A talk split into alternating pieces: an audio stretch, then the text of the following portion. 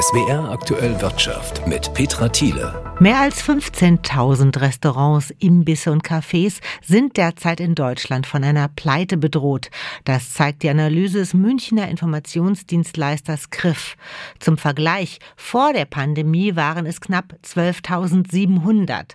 Also das sind jetzt rund 2.300 insolvenzgefährdete Betriebe mehr als vor Corona.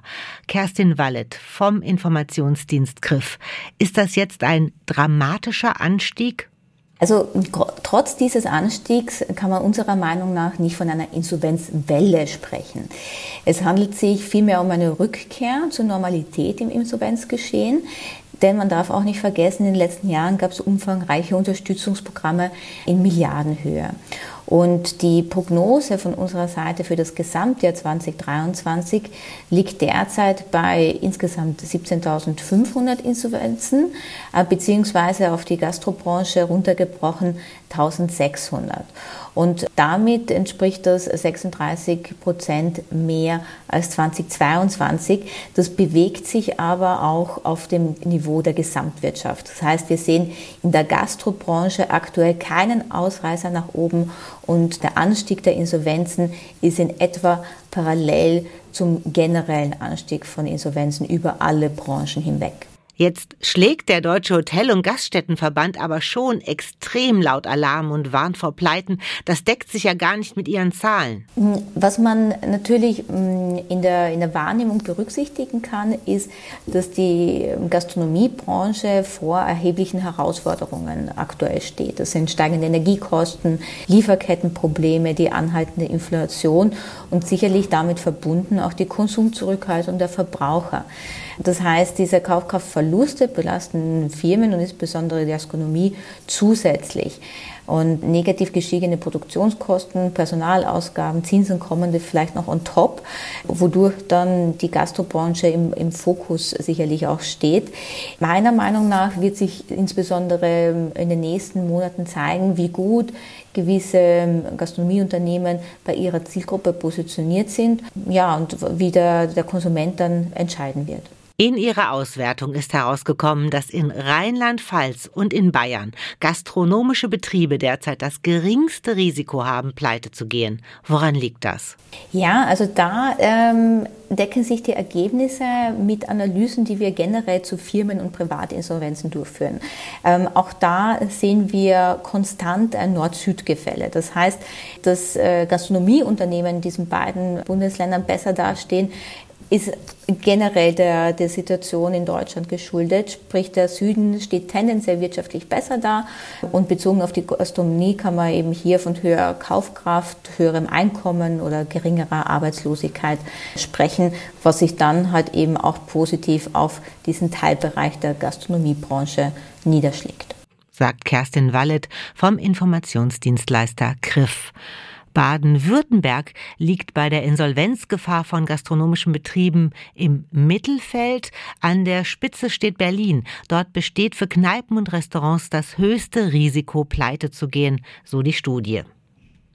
Auf der Rangliste der bestbezahlten DAX-Aufsichtsratsvorsitzenden des vergangenen Jahres kommen Frauen nicht vor. Ganz oben steht erstmals Norbert Reithofer von BMW mit einem Jahresgehalt von 610.000 Euro. Der Vorsitzende des Kontrollgremiums erhält im Schnitt mehr als dreimal so viel wie ein einfaches Aufsichtsratsmitglied. Bianca von der Au. Laut DSW-Analyse sind die Bezüge der DAX-Aufsichtsräte 2022 um 17,4 Prozent gestiegen auf die Gesamtsumme von rund 117 Millionen Euro. Laut Schutzvereinigung erhielt jedes ordentliche Aufsichtsratsmitglied im Schnitt eine Vergütung von 117.000 Euro. Die jeweiligen Aufsichtsratsvorsitzenden bekamen demnach mehr als dreimal so viel. Sie verdienten durchschnittlich rund 300 193.000 Euro. Spitzenverdiener unter Deutschlands Chefkontrolleuren war im vergangenen Jahr Norbert Reithofer von BMW mit 610.000 Euro. Damit löste er Paul Achleitner, ehemals Deutsche Bank-Chefkontrolleur, als bestbezahlten Aufsichtsratsvorsitzenden der DAX-Konzerne ab. Im Ranking folgen der Chefkontrolleur von Siemens, Jim Hagemann-Snabe, mit einer jährlichen Vergütung von 602.000 Euro und Kurt Bock von BASF mit einer Vergütung von 550.000 Euro für seinen Aufsichtsratsposten. Die Vergütung des Aufsichtsrats wird mindestens alle vier Jahre auf der Hauptversammlung, also durch die Aktionäre, bewilligt. Unter den Top Ten der bestbezahlten Aufsichtsratsvorsitzenden Deutschlands befindet sich keine einzige Frau. Für börsennotierte Konzerne gilt seit 2016 eine gesetzliche Frauenquote im Aufsichtsrat von 30 Prozent. Die Bundesregierung will mit dem sogenannten Führungspositionengesetz den Frauenanteil in Führungsgremien von Wirtschaft und Verwaltung erhöhen.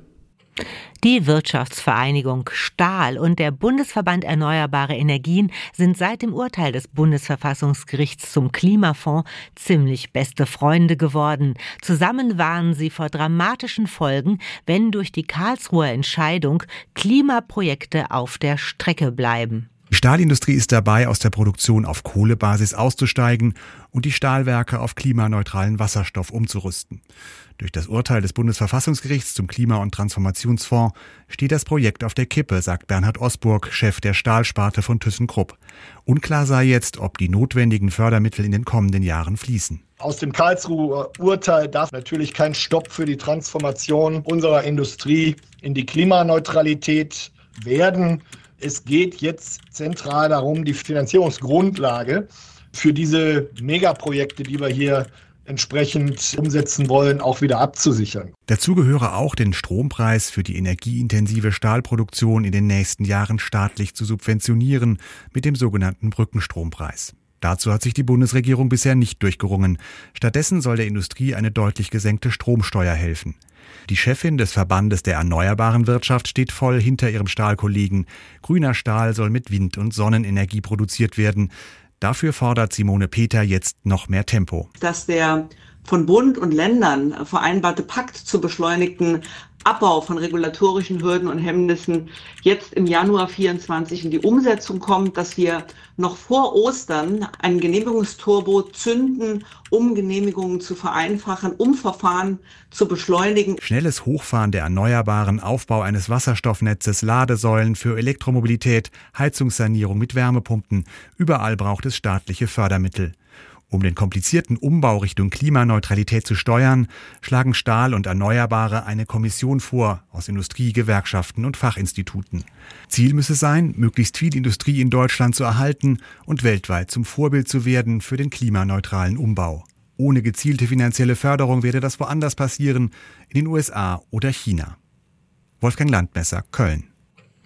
Kein Streik zu Weihnachten, das ist ja seit vorgestern die frohe Botschaft für alle Bahnkunden. Trotzdem, Arbeitsniederlegungen drohen weiterhin, denn bei der zweiten Tarifrunde zwischen Bahn- und Lokführergewerkschaft GDL bewegte sich heute nicht viel. Die Forderung nach einer Arbeitszeitverkürzung für Schichtarbeiter bleibt ein schier unüberwindbares Hindernis. GDL-Vizechef Jedinat erhofft zumindest einen Verhandlungseinstieg beim Thema Arbeitszeit. Die perspektivische Absenkung zur 35-Stunden-Woche. Uns ist doch völlig klar, dass das nicht mit einem Fingerschnips passieren kann. Da haben wir auch nie einen Hehl draus gemacht. Aber bitteschön, der Einstieg und der Fahrplan bis dorthin sollte doch gemacht sein. Und dass das Arbeitgeber können, zeigt beispielsweise der Dinera-Konzern, der uns eine stufenweise Absenkung der Arbeitszeit ab 2025 angeboten hat. Also es geht, wenn man will. Gibt es keine Bewegung? Für den Fall hat GDL-Bundeschef Klaus Wieselski sehr schnell weitere Warnstreiks in Aussicht gestellt. Allerdings nicht zu Weihnachten. Aus Berlin Johannes Frevel. Da in den USA heute Feiertag ist, haben die amerikanischen Börsen geschlossen. Deshalb ist auch am deutschen Aktienmarkt relativ wenig los. Gute Nachrichten kommen aus der Autobranche. Die größten Autokonzerne der Welt haben im abgelaufenen Quartal Rekordgewinne erwirtschaftet. Und das, obwohl die äußeren Rahmenbedingungen schwierig sind. Konjunkturell läuft es in vielen Bereichen nicht so wie erhofft. Zudem bieten Hersteller großzügige Rabatte an, um den Umsatz anzukurbeln, doch das schmälert die Einnahmen. Das geht aus einer Analyse des Beratungsunternehmens EY hervor. Mercedes ist der profitabelste Konzern der Welt, so heißt es in der Studie. Doch sich auf diesen Erfolgen auszuruhen, das wäre zu kurz gedacht. Denn schon jetzt ist abzusehen, dass die Nachfrage nach neuen Fahrzeugen zurückgehen wird. Der DAX zu Handelsschluss bei 15.994 Punkten. In den USA wird Thanksgiving gefeiert, Erntedankfest. An den Börsen dort wird nicht gehandelt, von daher fehlen wichtige Marktteilnehmer. Einige Zentralbanken haben sich heute zu ihrem künftigen Kurs in Sachen Zinspolitik geäußert. Schwedens Notenbanker halten den Leitzins konstant bei 4 Prozent. In der Türkei wird der Leitzins kräftig angehoben auf 40 Prozent. Die Geldpolitik werde so lange straff bleiben, bis Preisstabilität erreicht sei. Bis dahin ist das noch ein weiter Weg, denn die Inflation in der Türkei liegt bei knapp über 60 Prozent. Claudia Wehrle, ARD Finanzredaktion, Frankfurt.